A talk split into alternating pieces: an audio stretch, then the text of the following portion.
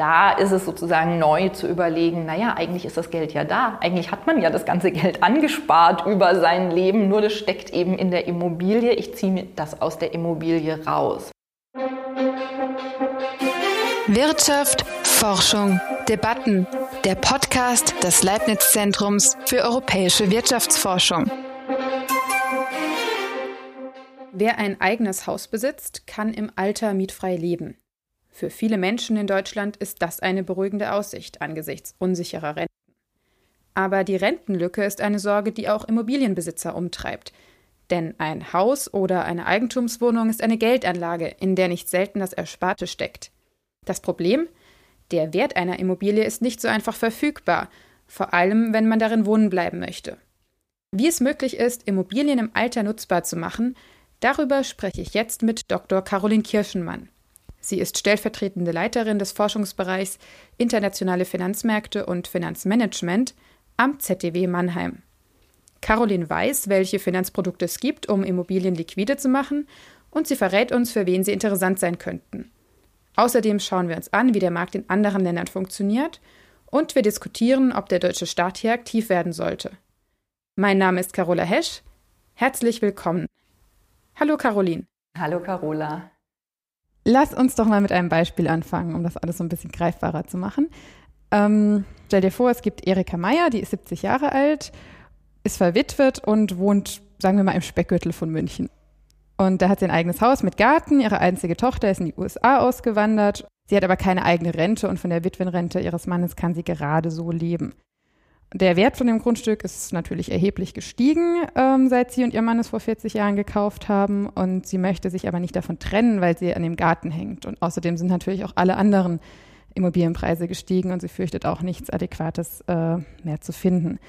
Was könnte denn Erika jetzt anstellen, um trotzdem vielleicht ein bisschen komfortabler über die Runden zu kommen?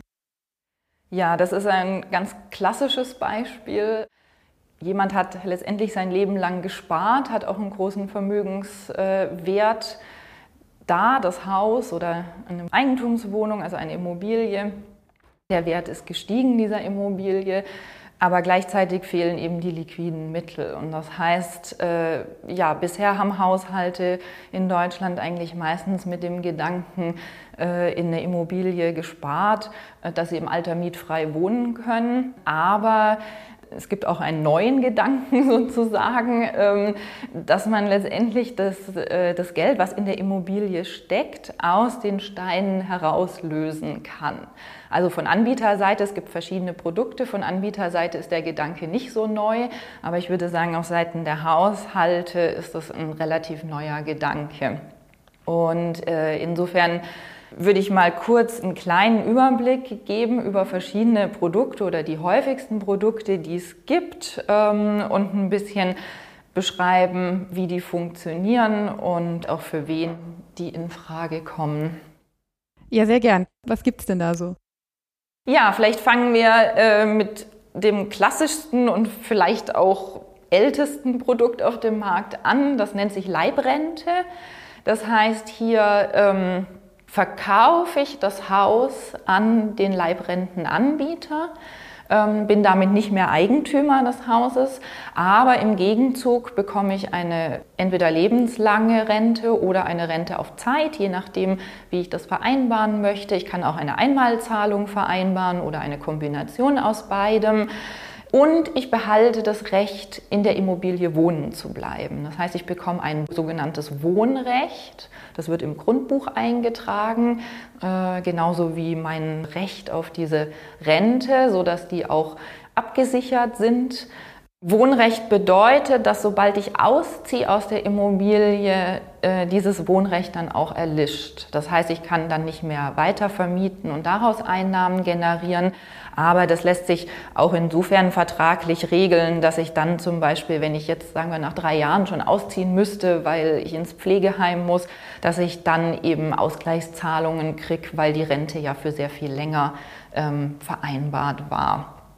Ähm, das Schöne sozusagen ist, ich muss mich dann auch nicht mehr um die Instandhaltung der Immobilie kümmern, weil ich ja nicht mehr Eigentümer bin.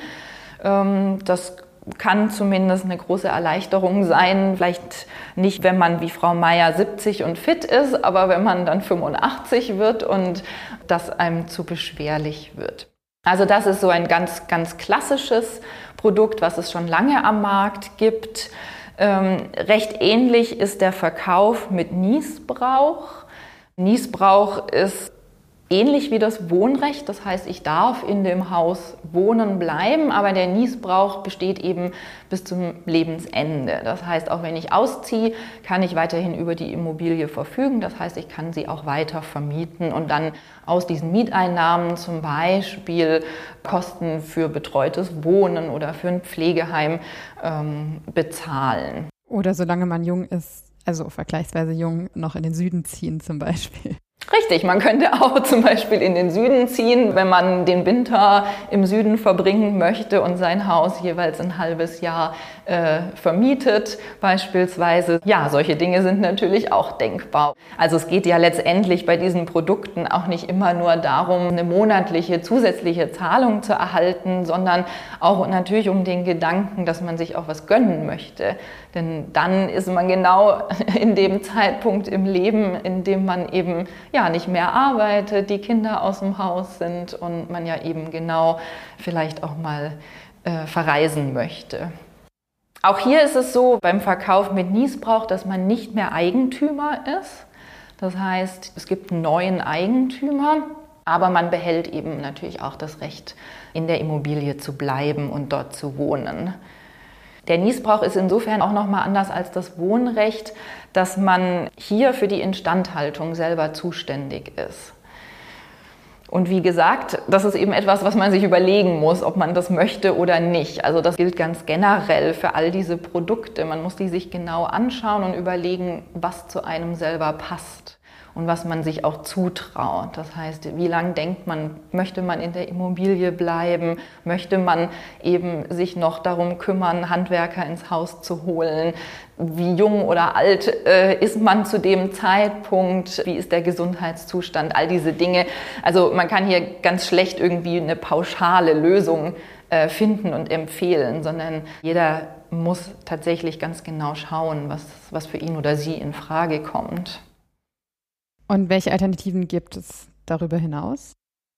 Ja, dann gibt es noch zwei weitere Produkte, die, die man vielleicht schon gehört hat oder auch in der Werbung gesehen hat, die aber ja noch etwas ungewöhnlicher sind. Das eine ist der sogenannte Teilverkauf. Das heißt, hier ähm, kann ich entweder einmalig oder in mehreren Schritten bis zu 50 Prozent des Hauses verkaufen. Äh, das heißt, es gibt dann einen Miteigentümer, also ich bleibe Eigentümer meines Anteils und es gibt dann noch jemanden, dem das Haus auch gehört. Das heißt, bei Entscheidungen ist man dann eben auch nicht mehr frei, sondern muss sich mit dem anderen Eigentümer absprechen. Gleichzeitig darf ich die gesamte Immobilie nutzen, sonst würde mir der Vertrag auch natürlich nichts bringen. Aber ich zahle für den Teil des Hauses, der mir nicht mehr gehört, ein sogenanntes Nutzungsentgelt, also wie eine Art Miete an den anderen Eigentümer. Also ich bleibe im eigenen Haus, mir gehört noch ein Teil des Hauses, ich nutze das ganze Haus und für den anderen Teil des Hauses zahle ich eine Art Miete an den anderen Eigentümer. Wenn ich ausziehe, zum Beispiel um ins, ins Pflegeheim zu ziehen, dann ähm, kann ich zum Beispiel vermieten nach Absprache mit dem anderen Eigentümer oder dem anderen Eigentümer den Rest verkaufen. Das ist ein, sagen wir mal, neueres Produkt und ist jetzt auch von der Konstellation her ein bisschen anders als die anderen beiden Produkte. Ja, bei den anderen beiden äh, war ich ja nicht mehr Eigentümer und habe dafür ein Wohnrecht und monatlich oder einmalig Geld bekommen. Hier bleibe ich teilweise Eigentümer und zahle auch noch Miete an den anderen Eigentümer. Also das Konstrukt ist einfach anders aufgestellt. Aber eben vor dem Hintergrund, dass es vielleicht für manche Senioren oder Seniorinnen wichtig ist, Eigentümer zu bleiben, ist das eben ein Produkt. Und auch das letzte ähm, Produkt ist genau vor dem Hintergrund vielleicht interessant. Das nennt sich Umkehrhypothek und hier bleibe ich eben auch Eigentümer. Also wem das wichtig ist, der kommt eben bei Leibrente und Niesbrauch nicht weiter. Die Umkehrhypothek sagt vielleicht schon vom Namen, was dahinter steckt. Das heißt, ich nehme letztendlich einen Kredit, eine Hypothek auf das Haus auf. Aber normalerweise, wenn ich ein Haus kaufe und eine Hypothek aufnehme, habe ich am Anfang einen hohen Kreditbetrag, zahle den langsam ab. Und hier ist es so, ich nehme einen Kredit auf, der ansteigt mit jeder Rentenzahlung, die ich sozusagen aus dem Haus, aus dem Kredit bekomme. Deswegen Umkehrhypothek. Also hier läuft der Kreditbetrag plus die Zinsen auf. Und am Ende der Zeit, das heißt in der Regel im, im Todesfall oder bei Auszug, ähm, wird das Haus verkauft und tilgt dann den Kredit mit Zinsen. Wobei hier, dadurch, dass ja der, der Senior, die Seniorin äh, noch Eigentümer ist, können die Erben das Haus samt Schulden übernehmen und dann eben die Schulden ihrerseits tilgen. Beim Senior, bei der Seniorin verbleiben eben alle Rechte, die mit diesem äh, Eigentum verbunden sind. Was sind so die Rahmenbedingungen? Für wen kommen diese Produkte überhaupt in Frage? Ja, das ist eine ganz interessante Frage. Es gibt bei manchen Produkten, sagen wir mal so, Mindeststandards. Denn die Idee ist natürlich, je mehr wert die Immobilie ist und je älter ich bin, desto höher ist auch die monatliche Rente zum Beispiel, die ich kriegen kann. Klar. Ähm, das heißt, bei manchen Anbietern einfach, damit sich das auch lohnt, das Produkt zu verkaufen. Denn man muss sich ja auch vorstellen, es geht um eine Immobilie, das heißt, der Wert muss festgestellt werden, es muss über die Instandhaltung gesprochen werden, es muss ja auch das Umfeld angeschaut werden. Also ich habe mit einem Anbieter zum Beispiel gesprochen, der mir dann erzählt hat, ja, wenn man in Stuttgart oder Mannheim oder vielleicht auch Berlin ein Haus kauft, dann muss man auch noch immer checken lassen, ob da nicht vielleicht eine Weltkriegsbombe äh, liegen könnte, was irgendwann mal den Wert der Immobilie beeinträchtigt oder den Eigentümer ne, äh, beeinträchtigen könnte. Das heißt, da stehen Dinge dahinter, die man sich erstmal gar nicht vorstellt, wenn man einfach nur so über, über, über dieses Finanzprodukt spricht. Ähm, insofern ist es eben klar, dass auch von Anbieterseite einfach gewisse Vorgaben hier teilweise gelten. Das heißt, es gibt bei manchen Anbietern Mindestalter, 65 oder 70 Jahre zum Beispiel. Und Natürlich ist es auch so, dass Immobilien jetzt in Lagen, also wie beispielsweise der Speckgürtel von München, bietet sich natürlich an als Lage, weil man hier davon ausgehen kann, dass der Wert der Immobilie mindestens erhalten bleibt oder eben auch steigt über die Zeit. Das heißt, wir sehen viele dieser Verrentungen, die eben jetzt nicht nur in den großen Städten gemacht werden, aber eben in Zentren, in denen man auch in der Zukunft erwarten kann, dass es auch noch wirtschaftliches Wachstum, Arbeitsplätze und so weiter ähm, gibt. Lass uns vielleicht noch ein bisschen darüber sprechen, was man damit alles machen kann. Also du hast ja schon angedeutet, man könnte reisen. Im Fall von Erika geht das wahrscheinlich erstmal darum, dass sie gut über die Runden kommt. Aber ja, was könnte einen denn dazu bewegen? Genau, also Erikas Fall ist der ganz klassische, an den wir immer sofort denken. Das heißt, die staatliche Rente ist ja für jeden niedriger als das Einkommen, was man zu Zeiten äh, der aktiven Arbeit hatte. Ähm, bei ihr ist es jetzt auch die Witwenrente. Das wird sicher auch für viele äh, Frauen der Generation ein Thema sein, die eben zu Hause waren, sich um die Kinder gekümmert haben. Aber eben auch für Leute, die tatsächlich ihr ganzes Leben gearbeitet haben, ist es so, dass die sogenannte Rentenlücke entsteht. Das heißt, die Rente deckt einfach, sagen wir mal, 50, 55, ähm, vielleicht auch noch ein bisschen mehr Prozent des Einkommens ab der letzten Jahre, bevor jemand in Rente gegangen ist. Und wenn ich meinen Lebensstandard halten will, dann ist klar, dass letztendlich aus privaten Ersparnissen hier diese Lücke gefüllt werden muss. Und das ist natürlich ein Thema, was jetzt für die nächsten ähm, Rentnergenerationen noch sehr viel wichtiger wird. Denn wovon wir ausgehen können, ist, dass diese Rentenlücke immer größer wird.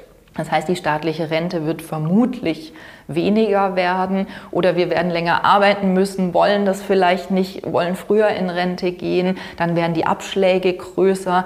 Ähm, das heißt, um diese Lücke zu füllen, egal ob man gearbeitet hat oder Witwenrente bezieht, das ist so die ganz klassische Überlegung, dass man hier diese Lücke auffüllt. Und da ist es sozusagen neu zu überlegen, naja, eigentlich ist das Geld ja da. Eigentlich hat man ja das ganze Geld angespart über sein Leben, nur das steckt eben in der Immobilie. Ich ziehe mir das aus der Immobilie raus.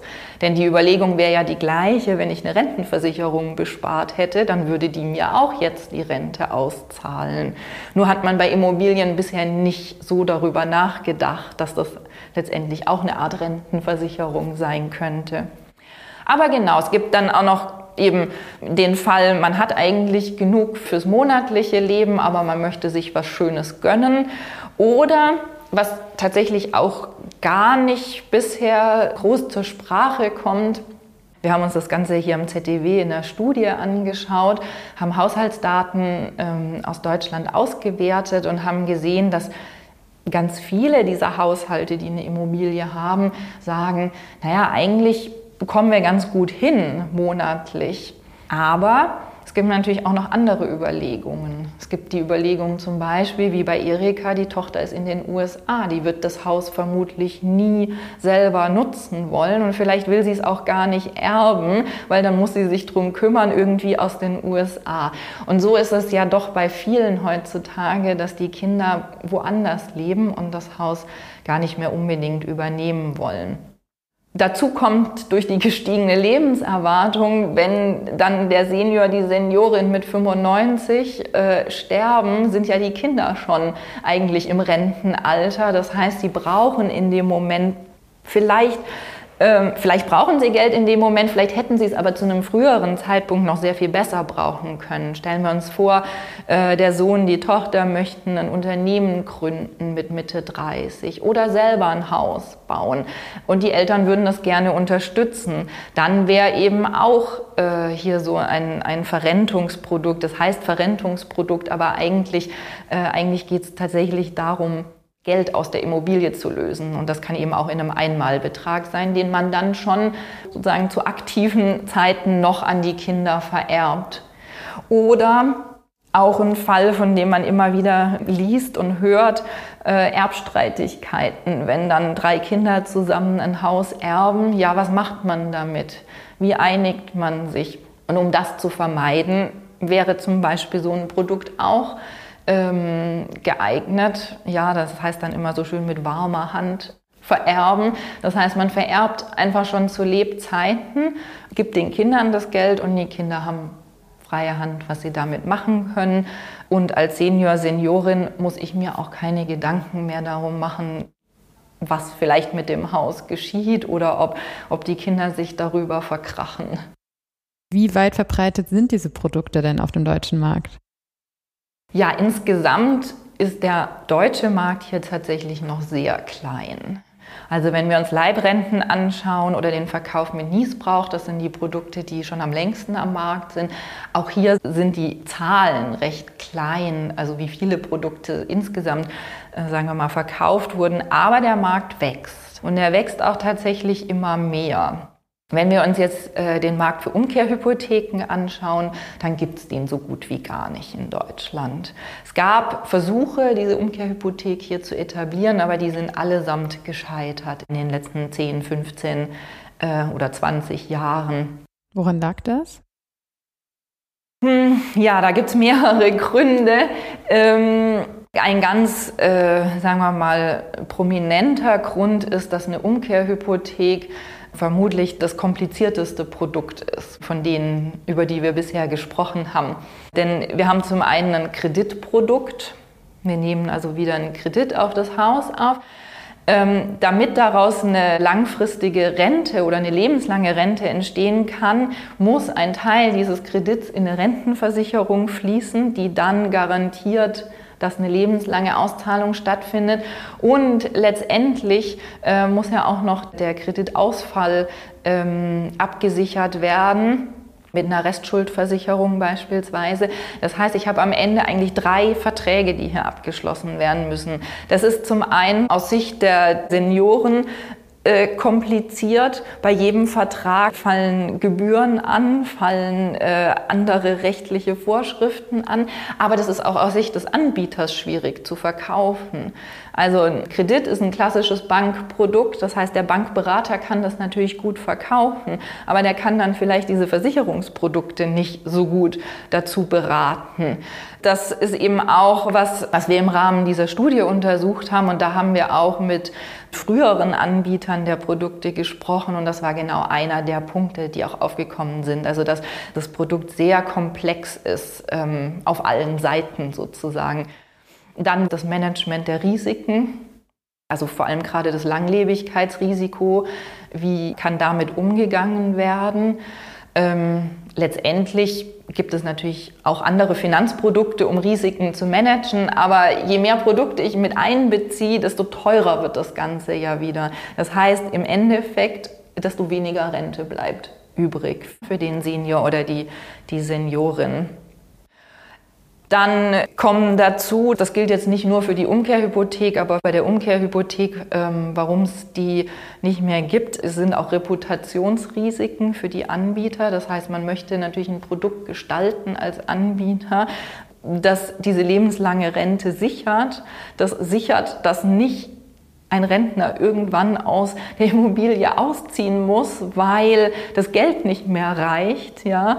Ähm, das wäre natürlich fatal. Und genau deshalb ist so ein komplexes Produkt entstanden, was dann letztendlich am Markt nicht Bestand halten konnte.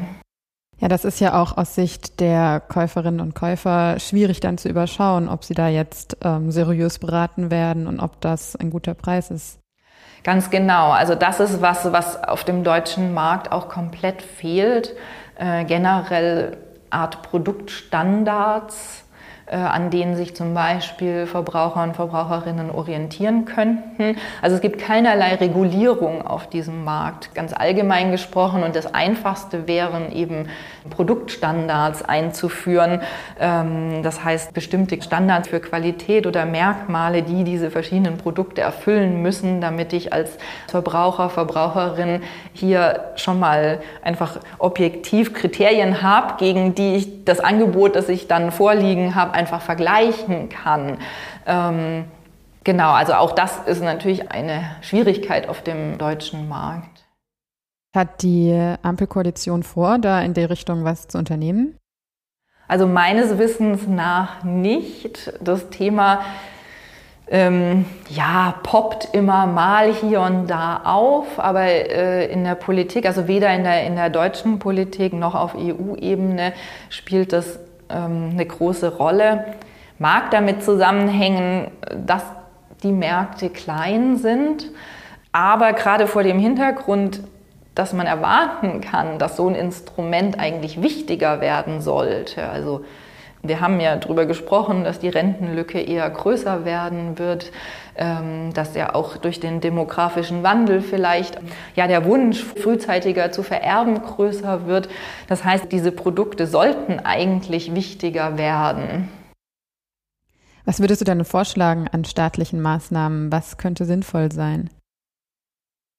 Also ich würde ganz klar dafür plädieren, dass man anfängt, eben diese Mindeststandards einzuführen für eine bessere Orientierung für die Verbraucher und Verbraucherinnen. Das ist was, was es beispielsweise auch in Großbritannien gibt. Also dort gibt es einen größeren Markt für solche Produkte, der komplett privat organisiert ist, aber eben mit einer entsprechenden regulatorischen Begleitung. Das heißt, hier gibt es eben Mindest- oder so Qualitätsmerkmalstandards. Ähm, es gibt auch eine gewisse Absicherung. Das heißt, als Senior, Seniorin muss ich ja auch wissen, dass mir diese Rente dann tatsächlich auch gezahlt wird. Das heißt, dass das Unternehmen, das mir die Rente anbietet, ja, was passiert in dem Fall, wenn es pleite geht? Also da gibt es beispielsweise eine Absicherung ähm, in Großbritannien. Das heißt, wir haben gewisse Rahmenbedingungen, die dann einen Markt entstehen lassen oder unterstützen, ohne dass der Staat jetzt zu sehr direkt in den Markt eingreift. Ähm, also das wäre, diese Standards wäre was, was ich für sehr sinnvoll halten würde. Wenn wir auf einen anderen Markt schauen, auf die USA, wo wir auch solche Produkte in größerem Umfang sehen, dann ähm, ist es so, dass der Markt in den USA, zumindest nach allem, was ich dazu gelesen habe, vor allem deshalb gut funktioniert, weil er staatlich äh, ja abgesichert ist und zwar auf allen Seiten. Das heißt, die Anbieter werden abgesichert, ähm, dass falls der Wert der Immobilie sinkt, dass sie dann nicht irgendwie Verluste erleiden und gleichzeitig werden eben auch die, die Senioren und Seniorinnen abgesichert, dass sie ihr Geld auch äh, von dem Anbieter bekommen. Das ist natürlich ein starker Eingriff in so einen Markt. Und bevor man so einen Eingriff vornimmt, muss man sich natürlich überlegen, ob das überhaupt sinnvoll ist. Ja, das heißt, sind die Nutzen letztendlich größer als die Kosten, die dem Staat dadurch entstehen. Denn in den USA ist es so, die Anbieter zahlen eine Gebühr dafür, dass es diese Versicherung gibt. Aber ähm, wenn man sich die Zahlen anschaut, dann ist es doch so, dass die Gebühr nicht ausreicht, um hier die Summen, die der Staat, wenn die Garantien äh, fällig werden, hier zuschießt. Also im Endeffekt haften dann die Steuerzahlerinnen. Genau. Und das ist die große Krux an der Sache. Und genau die Frage muss man sich eben stellen, äh, wäre sowas sinnvoll für Deutschland? Und da würde ich ganz klar sagen, nein. Denn wenn wir nochmal zu unserer Befragung oder unseren Untersuchungen zurückgehen, ähm, haben wir ja eben in der Auswertung der, der Haushaltsdaten für Deutschland gesehen, dass sehr viele Haushalte sagen, naja, eigentlich kommen sie ja gut klar und monatlich gut über die Runden. Trotzdem könnte so ein Produkt für Sie spannend sein, aber da gibt es dann keinen Anlass, dass der Staat hier eingreift, weitergehend, als dass er einen Rahmen setzt für so einen Markt. Aber wir sind auf einen interessanten Aspekt gestoßen, dass es doch tatsächlich eine Anzahl an Haushalten gibt, die zwar Immobilienvermögen haben, aber unter der Armutsgrenze leben. Und für solche Haushalte könnte es jetzt interessant sein, dass der Staat hier ähm, eingreift, beispielsweise über Garantien. Denn diese Haushalte fallen oft unter diese Mindest Grenzen. Das heißt, sie haben zwar, sagen wir mal, ein Haus oder eine Immobilie, die 200.000 Euro wert ist, aber äh, der Anbieter fängt erst bei 250.000 Euro an, überhaupt über das Produkt zu sprechen. Das heißt, hier fallen diese Haushalte einfach raus.